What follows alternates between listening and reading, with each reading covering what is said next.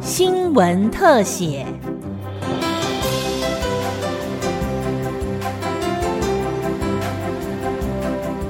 各位听众朋友，您好，欢迎收听今天的新闻特写节目，我是吕明宗。我国健保制度傲视全球，但很多人可能不知道，到医疗院所看病享受便利、省下医疗费用之际，全国两千三百万国人的就医资料全都被上传到健保资料库，并且在民众不知情的情况下被拿去做医疗学术研究。卫福部说，这些研究可以造福全人类健康，但人权团体认为被侵犯了隐私。不仅告上法院，还一路打到申请释宪。司法院宪法法庭今年开庭辩论之后，创下释宪史上头一次无法如期宣判的纪录。司法天秤该如何拿捏，才可以确保隐私又不阻碍医学发展呢？今天的要救命也要隐私系列报道，先带你看看这场隐私权与健康权之争。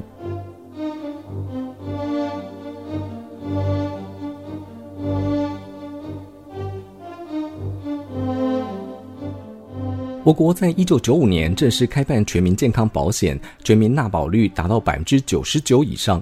历经多年经营，民众满意度今年来到了九成二。健保署当初为了稽核保费，要求医疗院所必须将病患看诊之后的就医资料上传。二十七年来，累积庞大而且完整的民众医疗资讯。由于这些资料具有研究价值，健保署委托国卫院建制了健保资料库。从两千年开始，将这些资料提供给医疗学术研究，医界和学术界以此发表了七千五百一十七篇的研究论文。二二四四号到二号柜台。二二四五。阳明交通大学医学院副院长，同时也是台北荣总主任的吴俊颖教授，曾经借由健保资料库两千三百万人的资料中，找出八万名患者，进而研究出有效降低胃癌发生率的方法。研究成果佳惠国际，让日本胃癌显著下降三成。另外，研究团队不仅找到如何减少肝癌发生风险，更有效抑制复发。这些研究成果都登上了国际重要学术期刊，并且变成临床标准的治疗流程。肝癌在手术之后，事实上两年之间复发率高达五成以上，那在五年之间复发率是接近是九成。那么在二零一二年 JAMA 这篇，我们证明说，你使用抗病毒用药就可以有效降低三成多。利用这样一个大数据，我们找到有效去降低整个肝癌复发跟死亡的风险。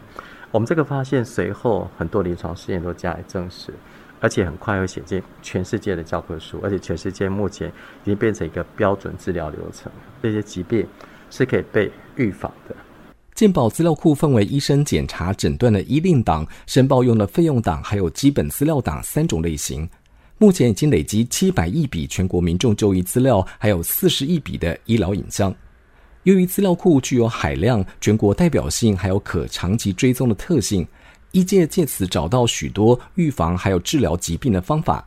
俨然成为医药卫生相关领域最有代表性的实证资料。有人形容这是一个救命资料库。停下目的外利用失速列车。停下目的外利用失速列车。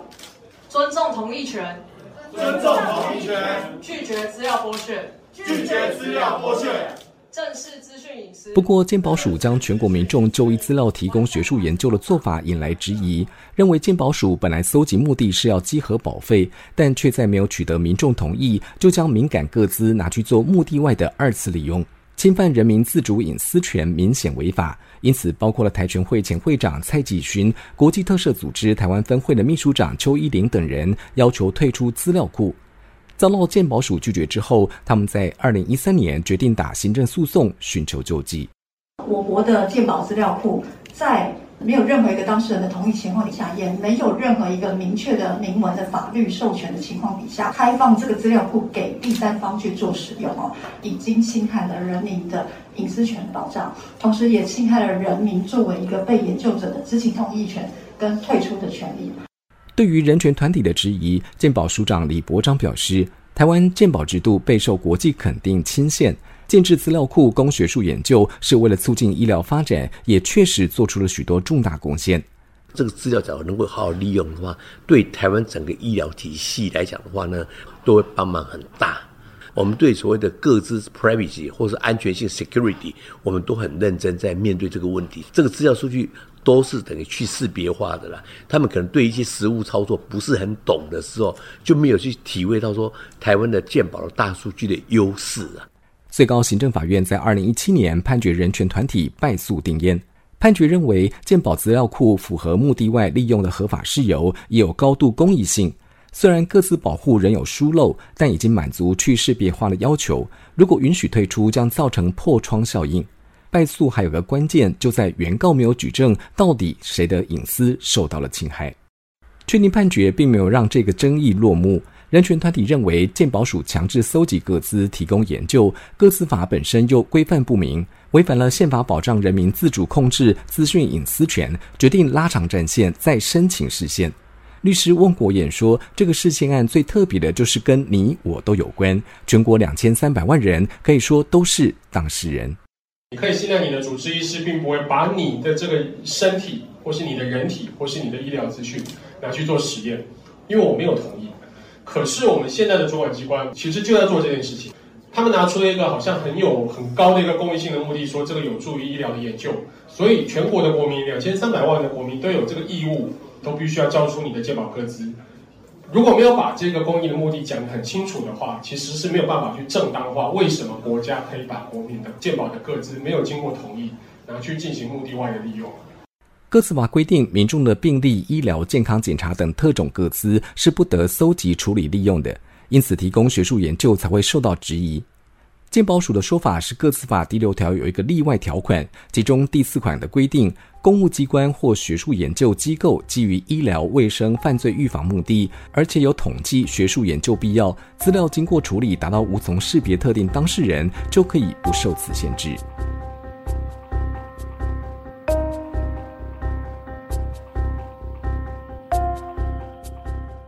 追求健康固然重要，但不是每个人都愿意让他人看到自己的医疗资讯。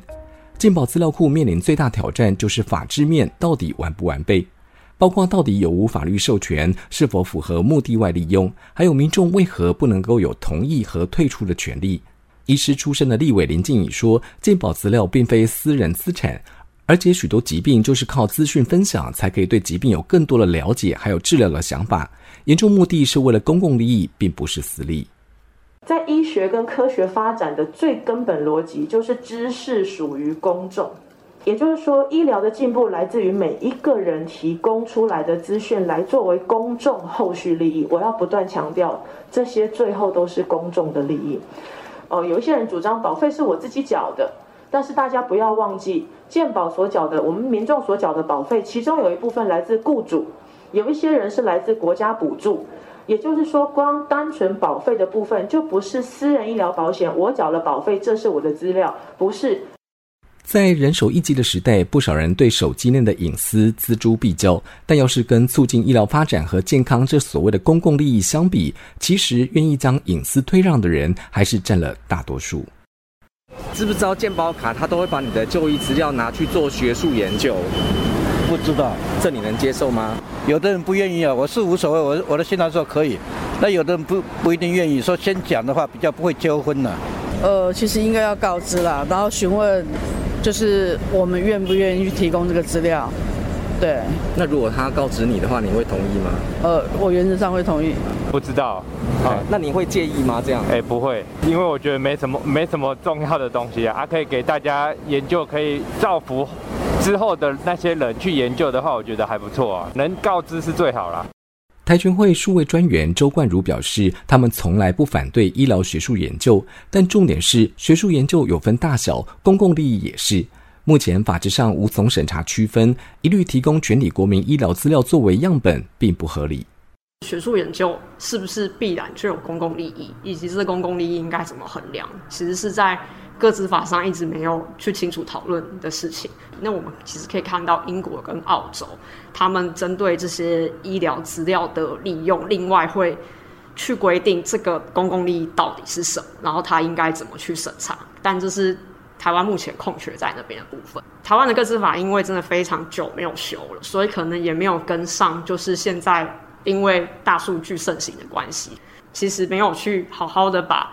假名性跟匿名性这种概念区分。台湾现在来说的这种加密措施啊，就是等于说我把一些栏位用一些代码代码去遮蔽啊什么，但是它其实都还是可以还原。健保资料库引发另一项争议是去识别化的问题。健保资料库最早提供的光碟片资料曾经被识别出特定当事人，后来增强加密、删除或遮蔽栏位，达到无从识别。阳明交通大学科技法学院院长陈志雄表示，经过高度去识别化的资料不再是个资，并不受到个资法的约束。严格著称的欧盟个人资料保护规则 GDPR 也允许假名化就可以用在学术研究。从各国的呃立法的这个模式来说呢，没有完全的去连接，但是已经达到高度的假名化的呃这个各自呢，认为可以不需要得到呃当事人同意了，因为在那个时候呢，基本上个人基本上被再识别的可能性呢，几乎是不可能。各自保护著名严格的 GDPR，好，它第八十九条明白的说呢，在这个学术研究的情况底下呢。可以去对某些情况做出限制，包括用假名化的呃这个方法。美国 TIPA 好，他们其实也非常严格，他也有提到 limited data set，我们需要做某种程度的串接，这样的研究才会真正具有价值。中央研究院欧美研究所副研究员何之行认为，各司法并没有明显规范去识别化要到什么程度才不受限制。而假密化的资料，不管加密多完备，在尚未达到完全回复程度，就应该受到各自法的规范，但可以在公共利益和隐私保护之间找到一个平衡。如果说今天的价值应用的公共利益真的非常的高，那可能在这个隐私保护这边，我们就可以稍微退让，就让它即便是一个假名化的一个资料，就完全去识别，会让它的资料效性跟价值降低啊。所以我为了一定程度的公共利益，譬如说，就说我们现在在 COVID 的时候，时候它有一个时间跟空间的一个紧急性，我其实可能可以比较。比较往后退位，然后就不去处理这个资料主体的同意，只去处理资料本身，把它用去识别化的方式处理。但如果说这个公共利益比较是 in general 的一个公共利益的话，我觉得这个 balance 就需要比较小心。为了强化治安要求，卫福部在二零一六年收回健保资料库的管理权，并成立十个研究分中心，建设独立作业环境，所有的数据都不可以带出电脑室。长期从事医学研究的阳明交通医学院副院长吴俊颖认为，现行治安防护已经相当完善。你今天如果要做这个全国性的资料库，第一你光是申请资料，你要经过这个伦理审查，而且所有资料分析是要到一个价值中心。你要进去之前，所有的录音设备、手机、电脑全部不能带进去，你只能带一个磁碟，磁碟上面只有程式，而且程式要经过审查。没有透露或是可能去窃取隐私的可能性之下，才可以进去做分析。而且进去做分析，旁边会有四个监视器，所以是看你荧幕，看你在做什么，类似你去监狱探监那种感觉。科技不断演进，有人认为，只要资料无法百分之百去识别化，总一天可以被还原。开放文化基金会执行长李新颖就说：“台湾过去曾有多次机关资料外泄的记录，国家不应该强迫每一个人加入这个有风险的系统。”系统的治安机制并不等于隐私的保障，百密必有一疏啊，就是再强大的资讯资料系统，它总有它的安全脆弱的地方，不能保证说它是一个百分之百安全匿名性的资料库系统。对于健保资料库的治安防护，健保署长李伯章相当有信心。不过他也坦言，不管软硬体再怎么强大，内部人员的管理才是关键。到现在有谁可以告诉我说有哪一个人突破鉴宝的资料库的管理啊？我告诉是零啊。可是当然是说你要先把它假象说哦会被人家攻破，会被人家攻破。我我认为应该有还是有机会。可是到最后没有人攻破啊，对不对？所以我是就是这是我自己对鉴宝资料库的一个信任了啊。不过我的同仁角是去把人家做一个处理的时候，那一定是有可能会有。可他假如是被人家拜托或怎么样啊，这样去去跑进去的时候，那都有可能啊。可是那个我是觉得那是一定是少数的，那也是说我必须要去管理的一个情况。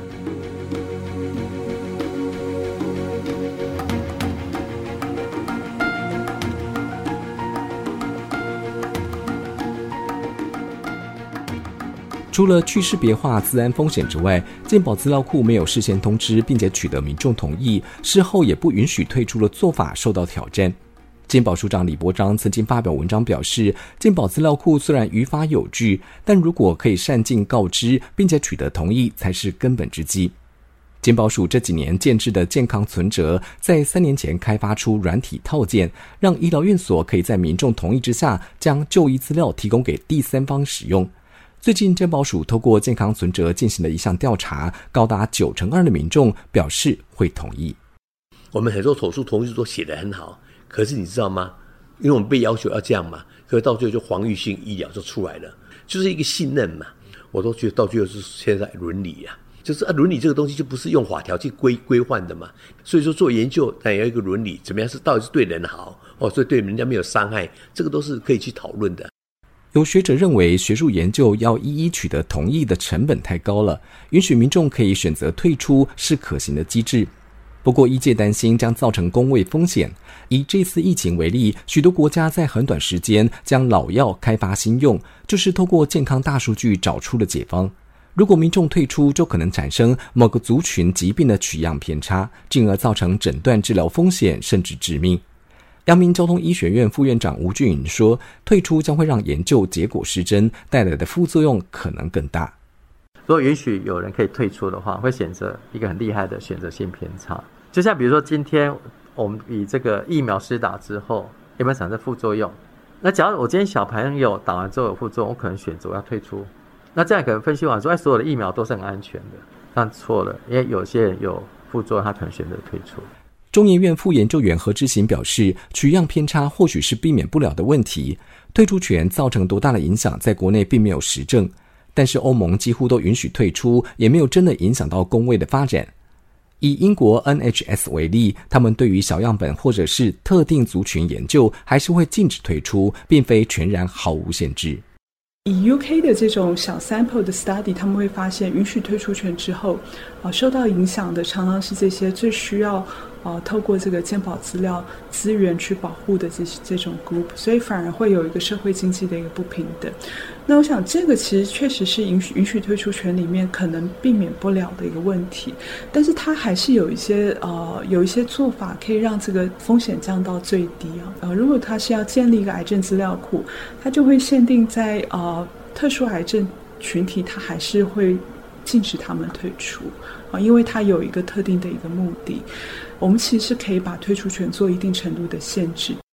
健保资料库拥有两千三百万人口样本，每个研究案约随机抽样，试出两百万归人党。人权团体不解为何健保署坚持一个样本都不能少。政府要做的应该是鼓励民众留下来，而非粗暴的禁止退出。律师周宇秀说：“前提还是人对于他自己资料决定使用的自主权。如果真的做这件事情，就是对社会那么有利。”那为什么这个同意权或者是一些要求下去之后，好像大家就都不会参加这个资料库了？台湾人这个这么的友善，他为什么有不同意的理由？这其实就是一个刚刚讲的对人的尊重啦。可能机关的考量，可能很多都还是行政成本啦。我们本来就很多事情都是用什么公共利益啊、行政成本，我们去当做是一个不想要去调整的理由。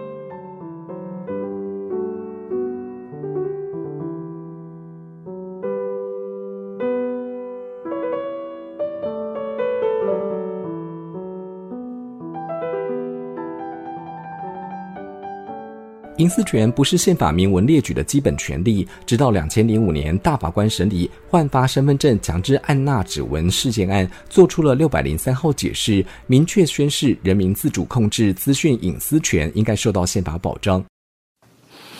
好，请书记官朗读案由。蔡继勋等七人为个人资料保护法事件，任最高行政法院一零六年度判决。在四月二十六号这一天，鉴保资料库事件案开庭辩论，申请方和关系机关展开法律攻防。申请方认为，当国家没有告知，只用组织法就任意大规模强制搜集各资、建立资料库、进行目的外利用，也没有完全去连结的可能性，已经明显违宪。诉讼代理人邱文松说。立法者若为了满足公众啊程度各异的不同学术研究需要，全面禁止个人对仍具有连接可能性的个别资料行使资讯隐私权，这样符合严格审查基准下的比例原则吗？先前并不否认，在目的正当性检验上，学术研究具有公益重要性，但并非所有学术研究均重要到足以正当化限制个人的人格自由发展的地步。目前的个资法，不管是第八条还是第九条，其实都并没有针对目的外利用前原始收集者的告知义务予以规范。国家因为立法不足，导致个人防御性的事后退出权形同被国家过度限制的问题。卫福部等关系机关强调，这有关全民健康，经过高度假名化和防范措施，已足以无法识别。当健康和资讯隐私权冲突造成有所退让，并非就是违宪，相关争议也不应该由司法判决，而要留给国会处理。律师肖伟德说：“民众退出健保资料库的行为，可能造成某些群体在疾病分析中出现取样偏差，造成的诊断或治疗风险，甚至有致命的可能性。英国 NH。” S 资料库实施退出权之后，退出者的比例有达到百分之四点九七。有其他国家在赋予民众退出权之后呢，达百分之十以上这样的一个情形哦。那法律人可能会认为说，百分之十不算多吧哦。但是在科学上，这些退出对取样偏差造成的影响为何？这些恐怕都是一个问号啊哈。迄今似乎也没有哪个国家有用宪法诉讼来解决这些问号的。这些问号似乎更应该由国会来讨论这些事情，因为在国会里可以收集更多的实证资料，有更完整的规范先例来思考这件事情的处理方式。双方各执一词，但是大法官找来五位学者专家鉴定人，全部主张违宪。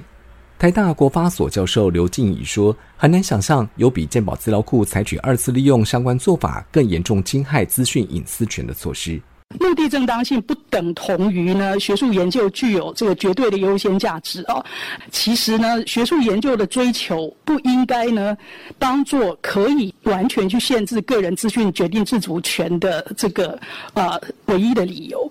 立法者应该要去针对各自收集、处理、利用的各种不同类型，尤其是各种不同的学术研究类型呢，去制定更为细致的规定以为因应。那显然呢，本案里面其实没有做到，呃。而是用笼统而且意义不清的学术研究来形式上无法识别的这样子的做法，那就去限制当事人的这个事前同意跟事后退出的权利啊。呃，坦白讲，我很难想象有比有程度比这个更严重的各自权利的限制措施。这次开庭辩论包含了十五位大法官、律师、学者，几乎都是法律背景。阳明交通大学吴俊颖教授说：“这个案件如果只从法律角度思考，对于医疗发展、人民健康都会是严重的伤害。应该去规范商业大数据啊！没有任何人权团体敢跳出来说，Facebook、Amazon、Google 任何所有收集有各自的这些商业大数据，其实应该好好去说到自己的规范。你去忽略这个研究的对象，它本身是不是可以从这个研究所获得这个利益的公平分配角度来讲，这完全是本末倒置的状况。”你台湾可以透过法律去规范这些做健康大数据、去追求公益的研究。一百年之后，我想历史会给这些给严格限制的这些法律人一个历史定位：法律误国，法律误国，法律误国，必须讲三次。人权团体强调，政府应该做的是说服、鼓励民众留在资料库，而非粗暴禁止任何人退出。台湾受试者保护协会常务理事林绿红说：“国家不能强迫人民做善事。当受试者虽然可能利人利己，但最起码的权利是可以自主控制。国家不能够强迫每个人要去做善事，因为我们想做善事，我们是发自于我们的内心，而不是因为你逼迫我，我没有办法去退出我的资料，所以我只好配合研究。当了受试者之后，你可以让医学有更大的进步，会教会到所有的人，也会包含你自己。但是这个大前提是。”完整的受试者权益的保障上是最基本、最基本的是，我至少要知道我是受试者，而且我可以有权利加入、有权利退出。自愿同意跟可以不不附具理由的退出研究这件事情是受试者保护的核心。采访过程发现，主张违宪的人权团体一再强调资讯隐私权的重要，但却忽略必须付出的社会成本；而医界拿出医疗发展的重大公益，却忘了对人的尊重。中研院副研究员何之行表示，双方对话不够，也缺乏互信，试着找到平衡，才可以让相当珍贵的鉴宝资料库利用有最好的结果。我们不可能用去识别去完全去取代同意，比较好的方式是我们回过头来，然后把这个同意跟去识别一起一起放在隐私风险评估的脉络中去考量。就譬如说，我同样把资料去识别，那我同样的其实是允许当事人可以表达意愿。那当事人如果不愿意的话，这个资料我其实就不要使用。当事人如果愿意的话，我其实就可以可能在去识别的时候，我把去识别的这个啊加密的这个这个要求把它降低啊，让他的资料其实可以保存一定程度的这种。利用的一个价值，然后 data integrity 不会太被扭曲，因为我其实有当事人的同意，所以这样子反而是两边都考量之下，我们比较可以好的找到一个，就是在隐私保护也好，在这个资料的效性也好，找到一个 balance。宪法法庭言辞辩论当天终结，大法官原定三个月内作出宣判，但就在宣判前夕突然宣布延后，这也创下事件史上首次无法如期宣判的记录。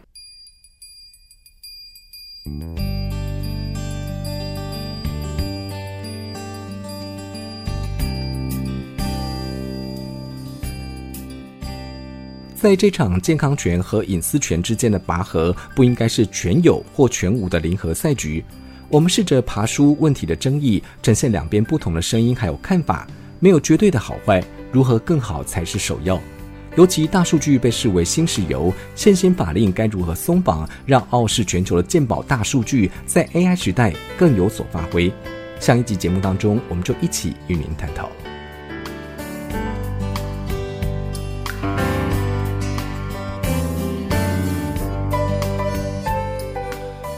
以上新闻特写由金广记者吕明宗采访制作，谢谢您的收听，再会。